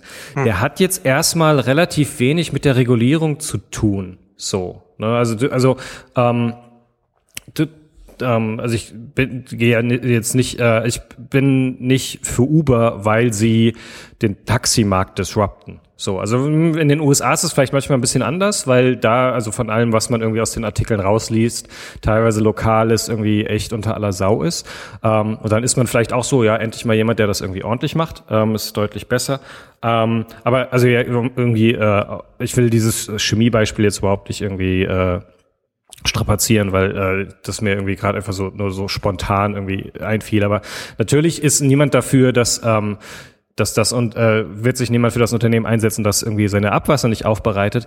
Aber darum geht's ja auch gar nicht. Es geht darum, da, da, das äh, baut vielleicht irgendein Produkt, eine Pille, ein Getränk, ein irgendetwas, das irgendwie vielleicht ganz toll neu äh, mir mehr Energie gibt am Morgen. So. Ähm, und dafür werden sich die Leute vielleicht schon einsetzen. Aber ja, lass ich, ich würde das nicht zu weit führen. Für mich ist eher ähm, was, was, was meine eigene Perspektive auf Uber nochmal ist, es kommt nochmal ein bisschen mehr aus diesem Thema irgendwie wie auch Zukunft der Arbeit. Ähm, also neben dem, neben diesem ganzen, ähm, was irgendwie Fahrdienste und so weiter angeht. Und ja, es ist auf jeden Fall spannend, auch äh, zu überlegen, in welche Richtung sich das irgendwie von der Logistik her und so weiter entwickelt. Ähm, aber meine eigene Perspektive ist da, äh, oder meine, äh, das, was mich daran vor allem interessiert, ist auch irgendwie dieses, äh, dieses System, was sie aufbauen, ähm, von dem, wie man in Zukunft als Fahrer mit Uber Geld verdienen kann, wie, ähm, wie Anstellung funktioniert. Weil das auch wiederum äh, der Punkt um, ist, um den ganz viel der Streitigkeiten um Uber eigentlich passieren. Es geht ja nicht darum, dass sie jetzt irgendwie ähm, quasi irgendwie, dass ich als Kunde dort irgendwie eine Fahrt mache, sondern es ist ja eher um die Fahrer. Wer darf dort fahren? Ähm, es ist ja irgendwie dieses Grundprinzip von einem Uber Pop, dass quasi jeder, der ein Auto hat, hingehen kann äh, und sich als Fahrer dort registrieren kann, sagen dann so, ich kann jetzt Leute irgendwie mitnehmen. Wobei ich glaube es nicht ganz so. Ähm, ich glaube schon, dass sie da quasi noch, also da sind noch so ein paar Hürden davor, aber deutlich weniger als vor jemanden, der irgendwie einen Taxischein bekommen möchte. Ähm, und das ist genau eigentlich auch für mich einer der Kern, jetzt mal einfach irgendwie neuen Sachen, die Uber macht, dass sie jeden mit einem mit einem Auto, der gerne der sagt, ich habe jetzt irgendwie Zeit und Möglichkeiten, Dinge von A nach B zu bringen, ähm, über eine äh, API mit Leuten verbinden, die sagen, ich oder etwas, was ich habe, möchte ich gerne von A nach B gebracht haben. Hm. Ähm, und das ist genau dieses, ähm, worum sich ganz viel von dem Thema eigentlich dreht. Und das hat dann erstmal relativ wenig mit dem derjenigen, der gefahren wird oder äh, der etwas gefahren haben möchte, zu tun, sondern mehr mit dem, der fährt. Ähm, ich fände es sehr, sehr spannend, äh, da zu sehen und ähm, ja, John O'Brien von äh, BuzzFeed hat auch viel dazu geschrieben, irgendwie die ersten Fahrerstreike von ähm, Streiks von von äh, von Uber-Fahrern, die halt ähm, in so eine Abhängigkeit, ich sag mal, von der API gekommen sind. Ja, die halt sagen so, ähm, das ist halt einer für mich einer der größten Probleme bei Uber, dass Uber quasi sagt, ey, wir sind eigentlich nur eine App so, äh, also wir sind eigentlich nur ein Vermittlungssystem. So, jemand kommt mit einem Auto und jemand möchte von A nach B gebracht werden und wir stellen nur die Verbindung her. Aber die, äh, der Autofahrer ist für sich selbst verantwortlich. Ähm, all das, was da passiert, da haben wir eigentlich nichts äh, mit zu tun, sondern wir stellen erstmal nur die Verbindung her. Und da sind halt ganz viele Probleme drin, weil sie, ähm, das ist so einer der Grundkritiken, weil sie ganz viel Verantwortung, die eigentlich früher beim Unternehmen lag, jetzt auf diese einzelnen Angestellten abwälzen. Und dass die vor so eine neue Situation, äh, so eine neue Herausforderung stellt. Und ich bin da gar nicht so, dass ich sage so, ach, das ist, äh, das ist alles ganz böse und die müssen alle Fahrer fest anstellen, weil ähm, auch viele Fahrer das ja durchaus als eine Befreiung erleben, beziehungsweise Leute, die noch nie, die überhaupt nicht sich als Taxifahrer sehen, sondern die sagen, hey, ich habe irgendwie Zeit, ich habe äh, ich bin in Rente und ich würde gern ein bisschen Geld dazu äh, verdienen, irgendwie zu meiner Rente. Deswegen fahre ich irgendwie einfach, weil es mir Spaß macht, Leute von A nach B. Und jetzt mit Uber kann ich einfach irgendwie komplett entscheiden, wann ich das machen will, wie viel ich das machen will und so weiter. Da steckt schon ähm, eine spannende Möglichkeit drin. Das Problem ist, dass unsere aktuellen dass unsere aktuellen Verständnis von Arbeit nur zwischen dem selbstständigen Freelancer und dem Festangestellten unterscheidet. So, mhm. der Freelancer ist komplett auf sich allein gestellt, ähm, auch was Versicherungen und so weiter angeht. Und der Festangestellte ist der, der sein festes Gehalt, seine, seine Sicherheiten und so weiter alles darüber bekommt. Mhm. Und ähm, wir sehen immer mehr von diesen neuen ähm, ja, irgendwie äh, Fast, Fast Company nennt es Gig Economy. Ja, also wo ich einfach nur kurz für ein Gig äh, angestellt werde, sei das irgendwie über TaskRabbit oder äh, ja, über Uber.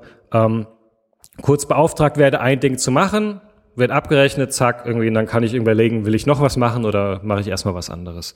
Ähm, dafür fehlt uns so ein bisschen die richtige Einsortierung, was das ist, weil ähm, ich, für, aus meiner Sicht ist es halt unfair, dass ein Unternehmen wie Uber die komplette Verantwortung für Auto, Versicherung und so weiter auf den Fahrer abwälzt. Ähm, ihn gleichzeitig aber dann immer mehr in so eine Abhängigkeit reinbringt. Ja, also man sieht es, dass irgendwie gerade in den USA Uber viel ähm, den, den Uber-Fahrern auch äh, Leasing-Deals andreht, mit denen sie Autos kaufen können. Ähm, das heißt, wird halt so, ey, du kannst irgendwie über uns irgendwie fahren und so weiter und hier gibt es irgendwie eine Möglichkeit für dich, irgendwie so ein, schön, äh, so ein schönes Auto zu kaufen, mit dem du das machen kannst. Leasing und so weiter, so und so funktioniert, alles easy, zahlst du über uns ab ähm, und dann hat man, äh, das heißt, man bindet sich äh, in, in einer Form schon an das Unternehmen, weil man davon abhängig ist, dass es einem Aufträge gibt, weil man sonst die Raten nicht zahlen kann für das Auto, was man irgendwie deswegen geholt hat. Und dann hat man wiederum das Problem, dass man dann abhängig davon ist, irgendwie plötzlich ist man sehr abhängig davon, wie viel, äh, wie die, äh, wie die Fahrgäste einen bewerten. Weil wenn du eine bestimmte, unter eine bestimmte Bewertung singst, wirst du für eine 24 Stunden gesperrt. Wenn du irgendwie bestimmte Sachen machst, wirst du gesperrt. Wenn du zu wenig dich ähm, als Fahrer zur Verfügung stellt oder, oder Fahr, äh, Fahrten ablehnst, wirst du gesperrt. Ähm, und du kannst dann nicht einfach zu deinem Chef gehen und sagen, Chef, lass uns mal drüber reden irgendwie. Also das war meine Motivation, das war der Grund, warum ich das gemacht habe, weil es gibt den Chef nicht, weil der Chef ist eine API, ist eine App. Ähm, und das ist, glaube ich, ähm, ohne jetzt irgendwie zu sehr irgendwie in mein äh, Republica-Proposal für dieses Jahr einzusteigen, ähm, quasi genau sich um das Thema dreht. Das ist genau diese Diskussion, die wichtig ist und wo wir, glaube ich, tatsächlich ähm, neben die, äh, parallel zu diesen neuen Unternehmen und dieser neu entstehenden Wirtschafts Art ähm, auch neue Definitionen brauchen von dem, wie, wie werden diese Leute geschützt, wie, wie wird die Verantwortung vernünftig verteilt. Ähm, und es, glaube gar nicht, dass die Antwort ist, dass Uber eigentlich all diese Fahrer anstellen müsste, sondern wir brauchen einfach noch eine andere Form, die die, ähm, die Verantwortung besser verteilt. So. So viel zu meinem Monolog.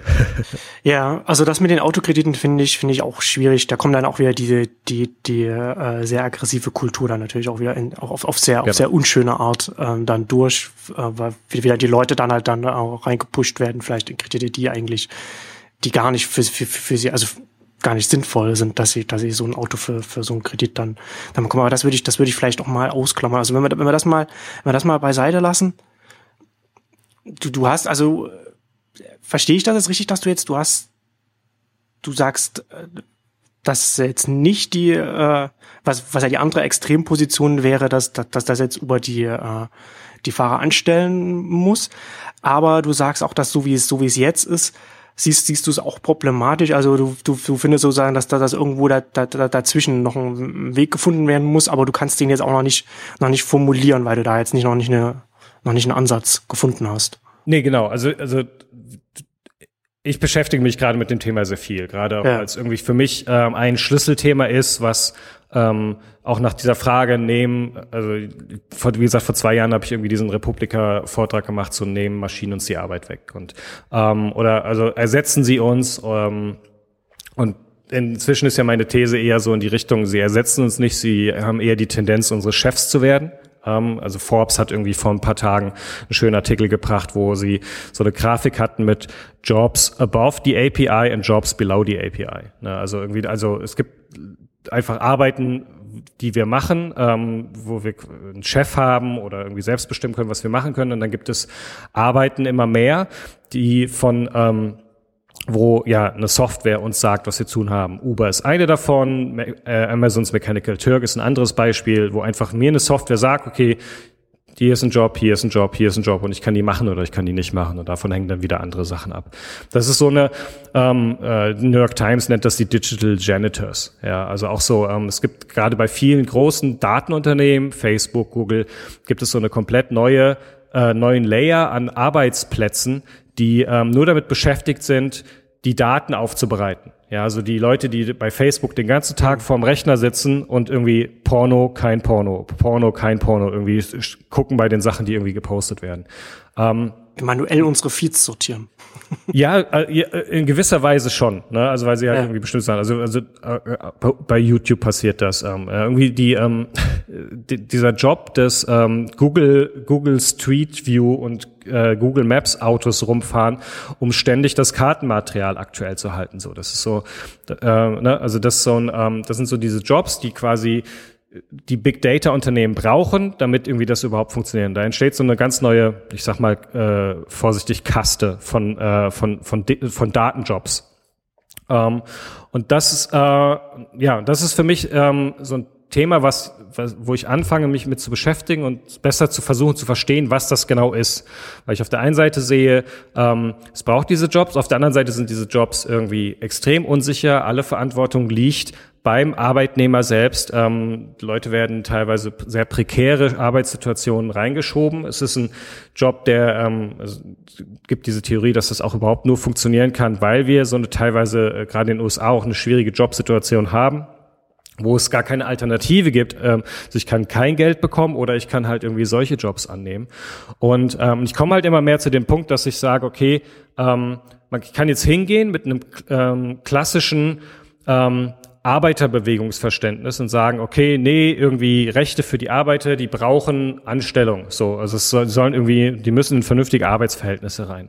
Ähm, ich glaube aber mit so einem sehr konservativen Herangehensweise äh, kippen wir das Bind, äh, kippen das Bad mit dem Kind aus. Ja, ja. Äh, das Kind mit dem Bad. Ähm, ähm, weil wir, weil wir dann die Möglichkeiten, nämlich irgendwie auch tatsächlich ähm, die Freiheit besser zu nutzen, irgendwie auch komplexere Alltage irgendwie, ja, von Teilzeit und so weiter, irgendwie komplexere Familiensituationen, die Möglichkeiten, die, die uns diese Jobs geben, ähm, dann auch wegnehmen würden, wenn alles wieder quasi eigentlich in die Anstellung reingehen ja. müsste, sondern wir haben die Möglichkeit, durch Technologie so zu arbeiten.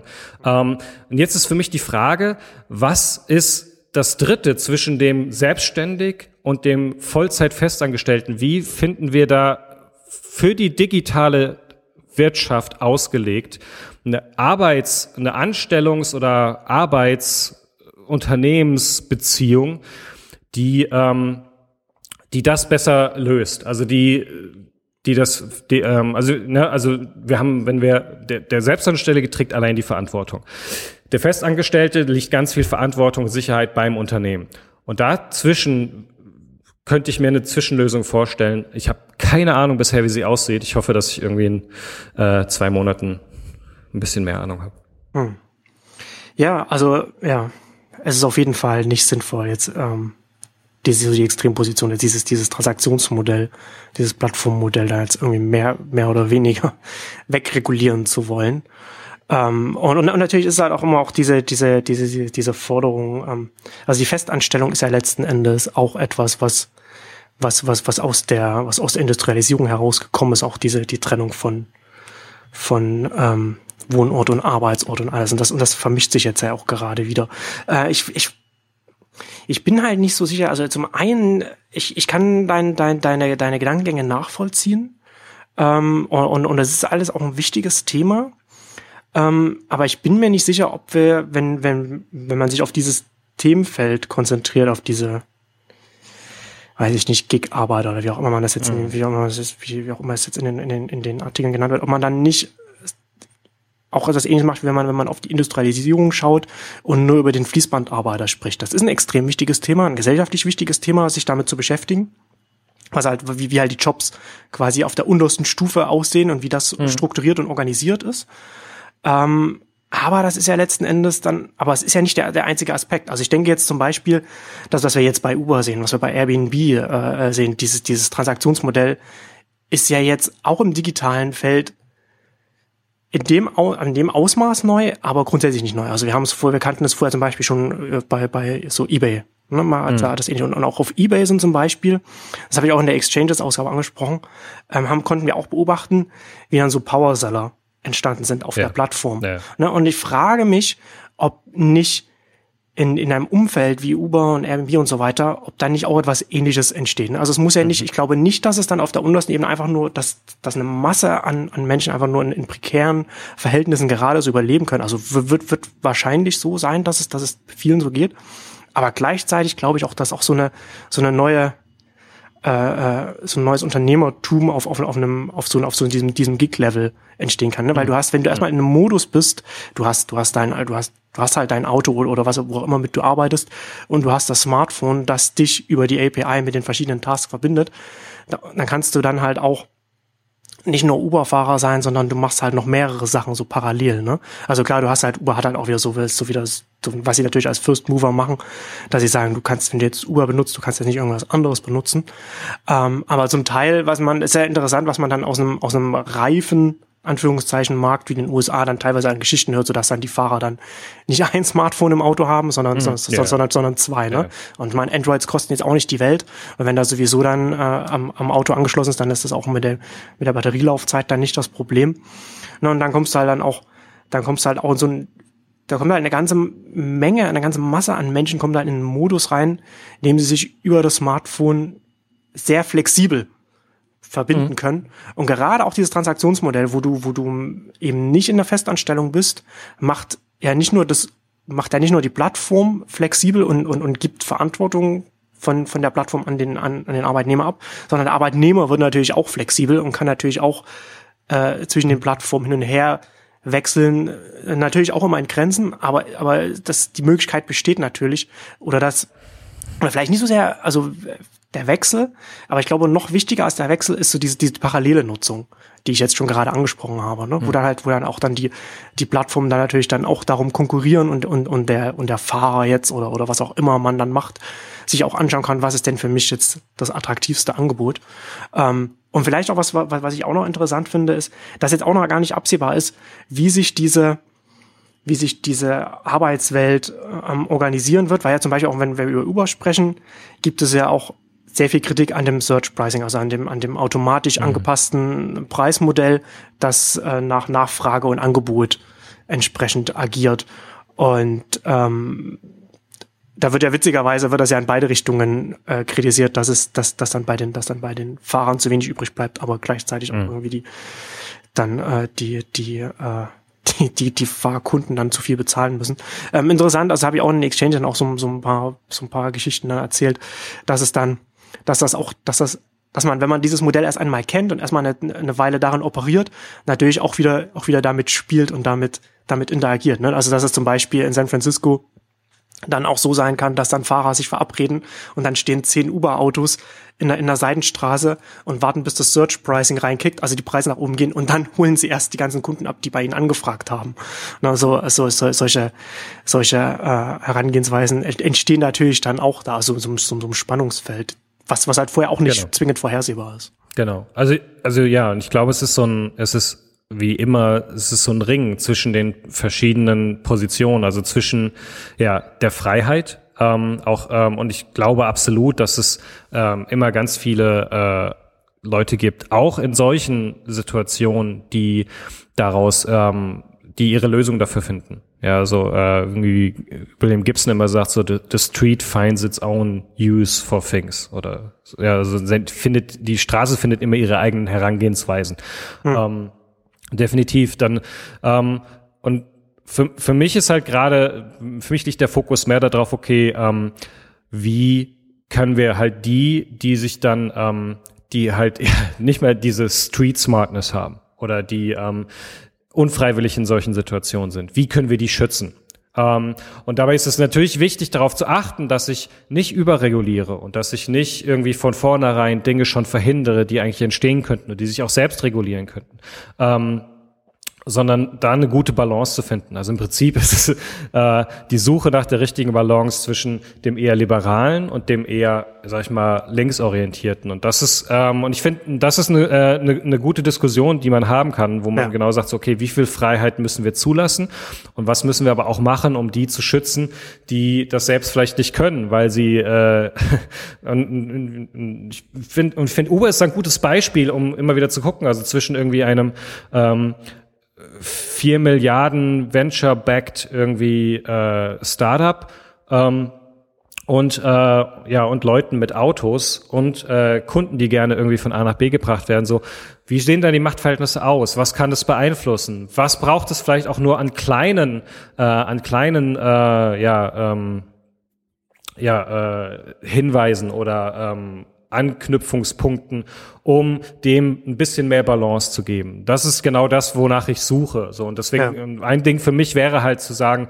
gibt es da eine ähm, und das ist halt nicht nur auf Uber begrenzt, aber gibt es da in Zukunft eine Arbeitsform, die ein bisschen mehr Sicherheit in in das Leben von von Menschen gibt, die da die darin arbeiten wollen oder müssen und gleichzeitig es nicht ähm, für das Unternehmen schwer macht, mit denen zu arbeiten, weil sie sich äh, 50.000 Festangestellte nicht leisten können, beziehungsweise das ähm, das ganze äh, Modell ab ad absurdum führen würde. Genau, das hat ja nichts mit leisten können oder wollen zu tun, sondern es wäre halt ein ganz anderes Modell. Genau. Wäre ein ganz anderes Transaktionsmodell, ein ganz anderes Modell der Arbeitsteilung, an die man rangehen genau. würde, hätte man ein Overhead und, und, und was, was, was dann alles dann damit dranhängt und man wäre und, und Flexibilität wäre dann eben auf beiden Seiten auch nicht da, so dass man auch nicht als, so dass man auch nicht als Fahrer oder als, als Arbeit, als Arbeitssuchender äh, oder Gig suchen oder wie man es auch nennen will, dann einfach auch flexibel rein und rausgehen kann, wie man, wie man das, wie man das gerne will. Ich glaube, dass, also ja, es ist, es ist ja letzten Endes geht es immer darum,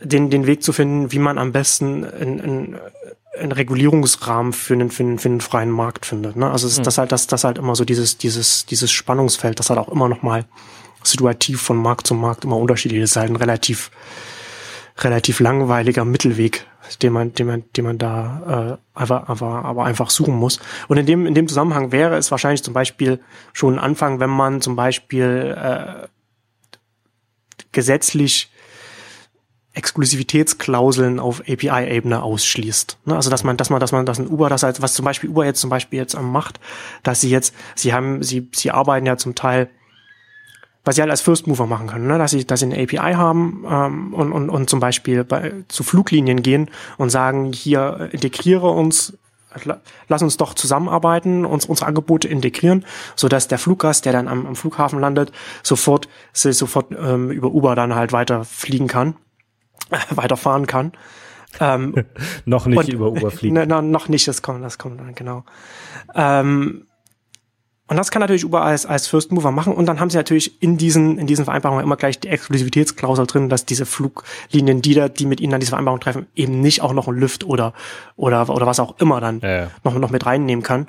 Und auf der anderen Seite natürlich dann auch ähnliche Exklusivitätsbedingungen äh, Richtung Fahrer und sowas, was man dann halt dann äh, machen kann, wenn man erstmal der Größte in der Stadt ist und, und die Fahrer dann bei einem sind.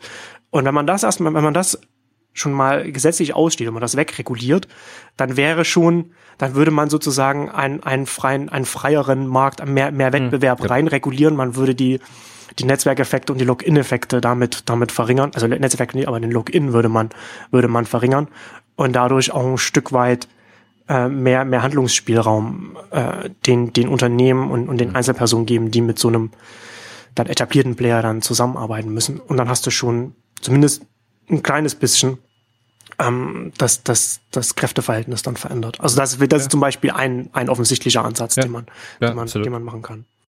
Ja, würde ich auch so sehen. Ja, also ich finde es halt interessant, weil das für mich ähm, auch ganz stark dann in, noch in dieses, ähm, ja, in so Automatisierungsthemen mit reinspielt, die natürlich irgendwie für mich irgendwie mit dem ganzen Maschinenarbeitsthema irgendwie auch immer mitklingen so und dann ne, ähm, also Karl ist ja dafür bekannt, dass er irgendwann mal gesagt hat, dass er irgendwie sich darauf freut, wenn er irgendwie keine menschlichen Fahrer mehr haben muss. Ähm, sondern irgendwie Roboter irgendwie seine, seine Fahrzeuge fahren. Und dann haben sie ja jetzt irgendwie so auch so eine Kollaboration, ich glaube, mit der Columbia oder irgendwie einer anderen Universität angekündigt. Ja, genau. Also man kann, man kann dem Uber-CEO nicht vorwerfen, dass er, dass er sich einen Maulkorb anlegen würde.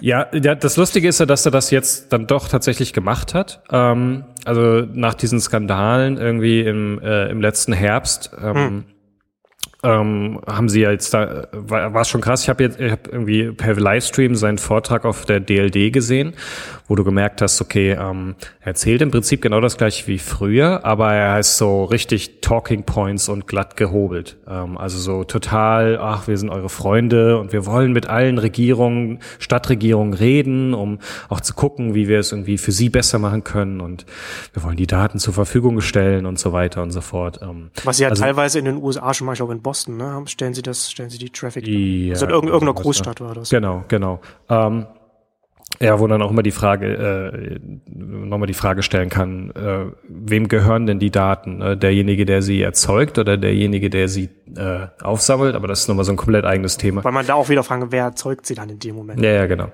Genau. Ähm, aber da ist, ähm, ja, also, äh, also man hat definitiv gemerkt, dass irgendwie äh, Kalanik enorm aus dem Skandalen im letzten Herbst gelernt hat und ähm, deutlich ähm, ja freundlicher auftritt, ohne dabei tatsächlich seine Botschaft zu verändern. So, also sie haben nach wie vor wollen sie das machen. Er hat einfach nur gelernt, dass es ihm wenig bringt, so hart auf Konfrontation zu gehen in dem, was er sagt, weil dann sofort so eine Abwehrreaktion irgendwie kommt.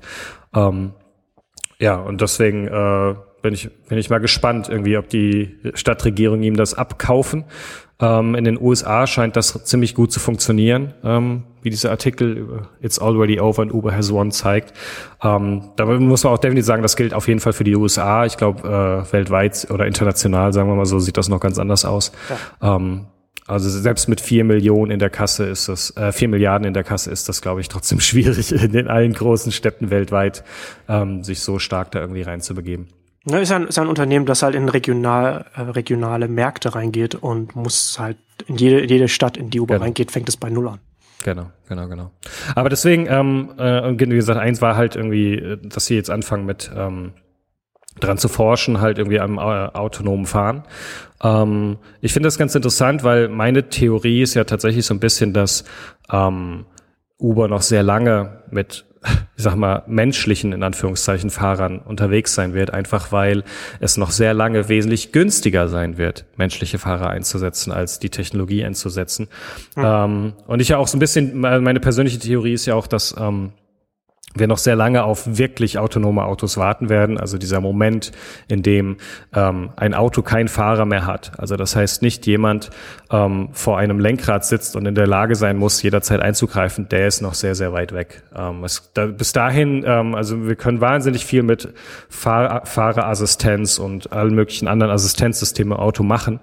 Aber dieser Moment, ähm, bevor äh, ein Fahrer nicht mehr in der Lage sein muss, jederzeit einzugreifen, der ist noch weit weg. Und das ist für mich weniger weniger ein technologisches Problem als ein rechtliches Problem, weil wir einfach ähm, international irgendwie eine, ein Wiener Übereinkommen aus den 60er Jahren haben, was irgendwie maßgeblich für äh, fast alle ähm, Straßenverkehrsordnung weltweit ist und was halt ganz klar regelt, dass äh, ein Fahrer jederzeit äh, die Kontrolle übernehmen muss. Ähm, das ist ganz interessant, das wurde jetzt irgendwie 2014 nochmal ähm, grob erweitert, damit man auch bestimmte Assistenzsysteme mit reinnehmen kann, weil wenn ich ein, ähm, ein Bremsassistenzsystem habe, dann, ähm, dann funktioniert das automatisiert und ich kann, äh, es würde keinen Sinn machen, dass ich das je, irgendwie jederzeit abschalten kann. So. Ähm, das hat man jetzt bewusst erweitert, um das mit reinzunehmen. Aber das ist halt die Grundlage. Ähm, es wurde von fast allen Staaten ratifiziert, äh, bis auf die USA. Ähm, auch wieder mal interessant. Das heißt, wir könnten in, gerade in den USA deutlich früher wirkliche autonome Autos sehen. Aber ähm, es ist halt tatsächlich äh, in erster Linie ein rechtliches Problem. Ich fand es sehr interessant. Christoph Kulik hat in die granulare Gesellschaft ähm, so ein Experiment geschildert, was ein, äh, vier Universitäten in den USA gemacht haben, wo sie verschiedene Gruppen von Entwicklern ähm, und, äh, und Rechtsleuten zusammengesetzt haben und gesagt haben, hier sind die, äh, die Daten von einem Auto, das eine Stunde lang durch eine Hügellandschaft gefahren ist. Ähm, und hier sind, hier ist die ähm, Straßen, die Straßenlage nach Recht, also an der Stelle dürfen sie, darf das Auto nur so schnell fahren und so weiter. Also die, die Rechtsverkehrslage dieser Strecke. Hm. Und hat dann, dann haben sie, glaube ich, äh, ein, keine Ahnung, vier oder fünf Teams gebildet. Und jedes Team sollte ähm, einen Algorithmus bauen, der das, ähm, das Fahrverhalten rechtlich bewertet. Also der hingeht und sagt, ah, okay, an der Stelle bist du zu schnell gefahren, deswegen musst du jetzt so und so viel bezahlen. Und, ähm, und haben dann festgestellt, dass jedes Team eine teilweise komplett andere Auslegung der Rechtslage hatte. So, weil nämlich der Moment, in dem du ein Straßenrechtssystem, was dafür gedacht ist, ähm, dass es bestimmte Interpretationsspielraum hat, weil es gar nicht anders im Straßenverkehr mit Menschen funktioniert. In dem Moment, wo du versuchst, das in einen Algorithmus umzuwandeln, hm. in Code umzuwandeln, in dem ja. Moment, in dem du versuchst, Recht in Code umzuwandeln, kommt ganz viel Interpretationsspielraum mit rein. Das heißt, ähm, das wird eine unglaubliche Herausforderung werden. Wirklich zu, also allein zu Sachen, jemand fährt mit ähm, fährt durch eine, ähm, keine Ahnung, Tempo 30 Zone mit 40.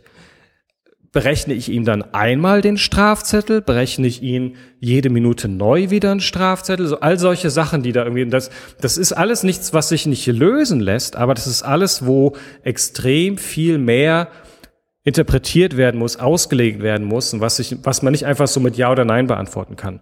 Und, äh, und ich glaube, das wird tatsächlich irgendwie noch ein ganz äh, wird noch viel, viel Arbeit irgendwie nach sich ziehen, weil ja bekanntlicherweise irgendwie äh, weltweit die äh, die, die Rechtsprechung bzw. die Rechtsweiterentwicklung nicht unbedingt die schnellste ist, gerade was irgendwie neue Technologien angeht.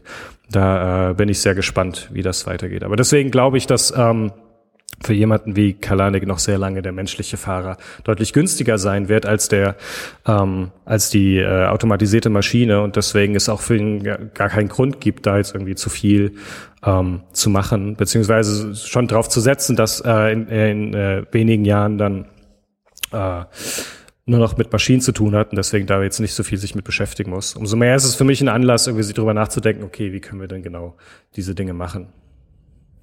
Ja, ja, also sehe ich, sehe ich eh nicht. Das wird auf jeden Fall äh, noch regulatorisch auf jeden Fall noch interessant, wie sich mhm. das, wie sich das mal auflösen wird. Und das wird noch eine, das wird noch eine Weile dauern. Weil gerade dann, also wenn man dann irgendwann an einem, an einem Punkt, an einem Endpunkt angekommen ist, und da werden wir irgendwann kommen, und das werden höchstwahrscheinlich werden wir das in unserer Lebenszeit noch sehen, ja. dass, dass, dass, dass die Mehrheit, wenn nicht alle Autos oder, oder, oder Fahrzeuge äh, auf der Straße äh, autonom äh, fahren werden.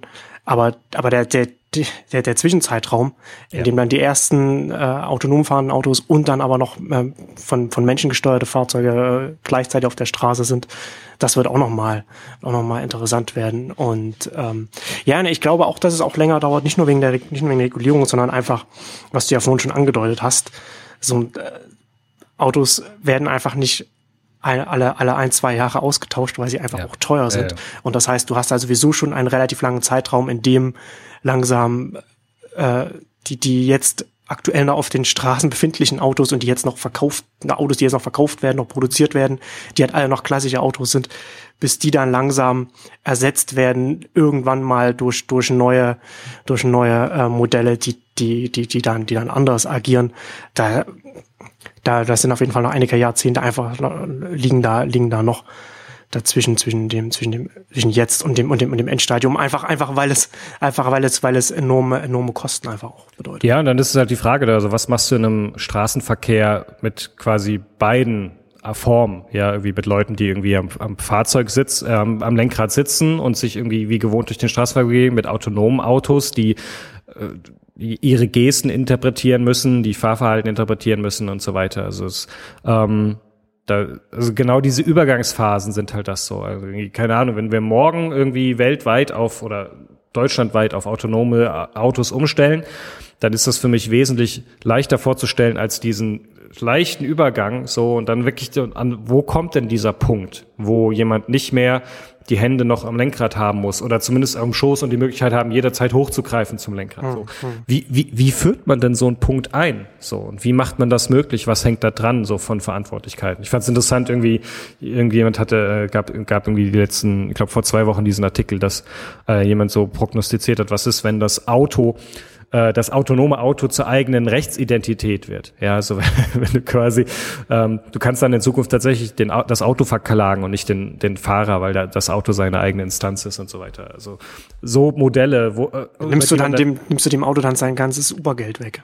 So ungefähr, genau. Ähm, äh, ja, also wo man, also, wo, wo man ja ernsthaft über solche Sachen spricht, weil man einfach Lösungen finden muss, wie man der, die Rechtslage, die Verantwortlichkeit im Straßenverkehr löst. Und ähm, ja, deswegen, und das, für mich ist das so ein, so ein tolles Beispiel, weil dann kann man jetzt hingehen und kann irgendwie rein basierend auf der Technologie ganz viel tolle Prognosen machen. Ja, und irgendwie, also keine Ahnung, so Google sagt, dass sie 2020 mit dem autonomen, ihrem autonomen Auto in die Massenfertigung gehen wollen. So.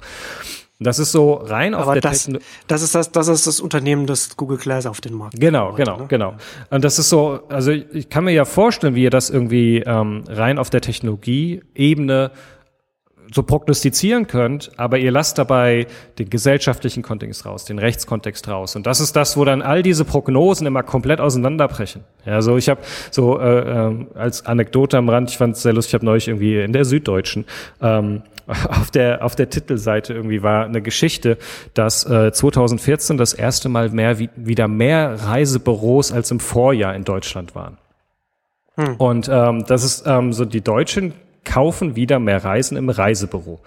Ähm, und die ganzen äh, Prognoseexperten sind jetzt so ein bisschen peinlich berührt, weil sie hatten eigentlich prognostiziert, dass bis irgendwie 2020 irgendwie mindestens die Hälfte aller Reisen im Internet gekauft werden und so weiter. Und jetzt sind so, ja, hm, irgendwie ist der Trend gerade wieder in eine andere Richtung. So, und das ist halt genauso was, so wo wir, ähm, und das heißt ja nicht, dass wir irgendwie in 2020 jetzt alle wieder im Reisebüro kaufen werden, sondern dass einfach dieser Bedarf sehr unterschiedlich ist und dass viele das dann toll finden, im Internet ähm, irgendwie ihre Reise zu recherchieren und auch zu kaufen, aber ganz viele auch sagen so, ich möchte einfach nur irgendwie schnell weg, zwei Wochen Strand warm und dann irgendwie jemand im Reisebüro ein, das in fünf Minuten raus ähm, suchen kann oder, oder was empfehlen kann.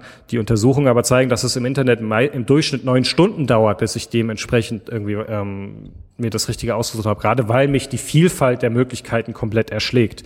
Ähm, und das sind genau diese Sachen, wo wir rein auf der technologischen Ebene, ja klar, irgendwie immer mehr Reisen im Internet gebucht, weil es ist günstiger und bla und Angebot, Vielfalt und so weiter. Ähm, aber der gesellschaftliche Faktor oder der menschliche Faktor von, ich brauche einfach nur eine gute Empfehlung, ähm, mhm. da in die Prognose nicht mit reingerechnet wurde. Und das ist so ein typisches Beispiel, weswegen ich immer sehr, sehr vorsichtig bin mit jeglichen Prognosen, die irgendwie sagen, so in, in 2020 werden so und so viele Geräte da sein, so und so viel Bla da sein, weil wir da so viele Faktoren immer bei irgendwie unter den Tisch kehren.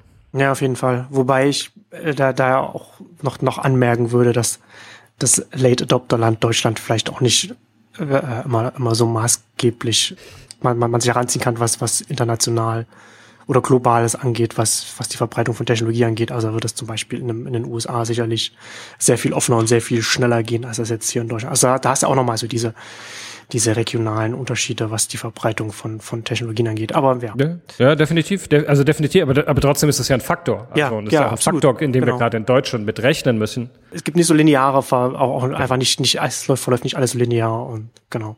Es, es gibt immer einfach, es, ähm, und das ist vielleicht irgendwie äh, ein, ein guter Abschluss zu dem Thema, es gibt diesen schönen Ausspruch, ähm, ja, Zukunftsforschung ähm, sollte nicht irgendwie das äh, Auto, äh, äh, bevor ich bevor ich ihn falsch sage, suche ich ihn lieber raus, ähm, weil ich ähm, weil ich ihn so gut finde.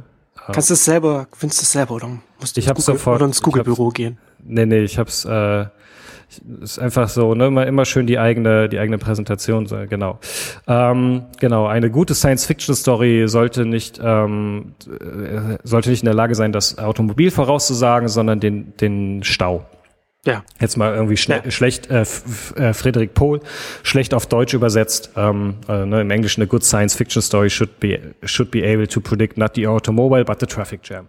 Ähm, und das ist genau auch, ähm, also das immer wieder für mich mit diesen Zukunftsprognosen so. Ähm, es geht nicht darum, irgendwie, ja, 2020 haben wir so und so viel Smartphones oder so, sondern es geht darum, äh, sich zu überlegen, wie sieht denn ein Alltag aus, in dem wir diese Geräte zur Verfügung haben, wie gehen wir damit um und so weiter. Und ähm, das ist, glaube ich, für uns wesentlich hilfreicher, darüber nachzudenken. Ähm, weil das uns bessere Hilfe gibt, irgendwie zu prognostizieren, wo es eigentlich hingeht. So, und ich habe das, äh, ich habe es gerade irgendwie äh, aus meiner Präsentation, die ich letztes, letztes Jahr irgendwie auf der ICO gehalten habe, über ähm, was wir aus Science Fiction, Anime und Medienkunst oder wie äh, wir durch Science Fiction, Anime und Medienkunst die Zukunft besser verstehen können. Also deswegen lese ich lieber eine Science Fiction Story, die mir eine Zukunftsprognose lebendig macht, als irgendwie ein Report, der mir irgendwie erzählen will, was 2020, 2030 irgendwie angeblich alles möglich sei. Ähm, mit dem einen kann ich wesentlich, das eine prägt mich wesentlich mehr und da ist immer gerne angeführt irgendwie Charles Stross Accelerando von irgendwie 2005, der einfach mal versucht hat zu beschreiben, wie sich die Singularität anfühlt, ähm, was das sein könnte, wie das aussehen könnte und jetzt seitdem ganz viele Sachen, die einem begegnen, hat man plötzlich, habe ich so ein reales Bild vor Augen, einfach weil ich diese Geschichte gelesen habe und ähm, Hm. das äh, ist, glaube ich, dann deutlich, äh, deutlich hilfreicher einfach im Alter. Es ist nicht unbedingt realistischer, aber es ist hilfreicher im Prognostizieren, wo sich dann das Ganze hinbewegt. Ja, wäre ein gutes plastisches Szenario, gibt dann auf jeden Fall mehr. Es, es ist, eine, ist eine bessere Basis, um davon ausgehend dann selbst sich selbst Gedanken zu machen und, und, und weiterzudenken und, und, und auch Vergleiche zu ziehen. Ja, genau. Ja, das war, war doch ein spannendes Gespräch, Johannes. Hat zu lange Super. gedauert. Wir müssen das jetzt wieder regelmäßiger machen. es gibt, es Das passiert, stimmt. es passiert ja auch so viel. Es gibt so viele, Auf jeden so Fall. viele Themen. Ja, Super. danke dir. Bis zum nächsten Mal. Ciao. Ciao.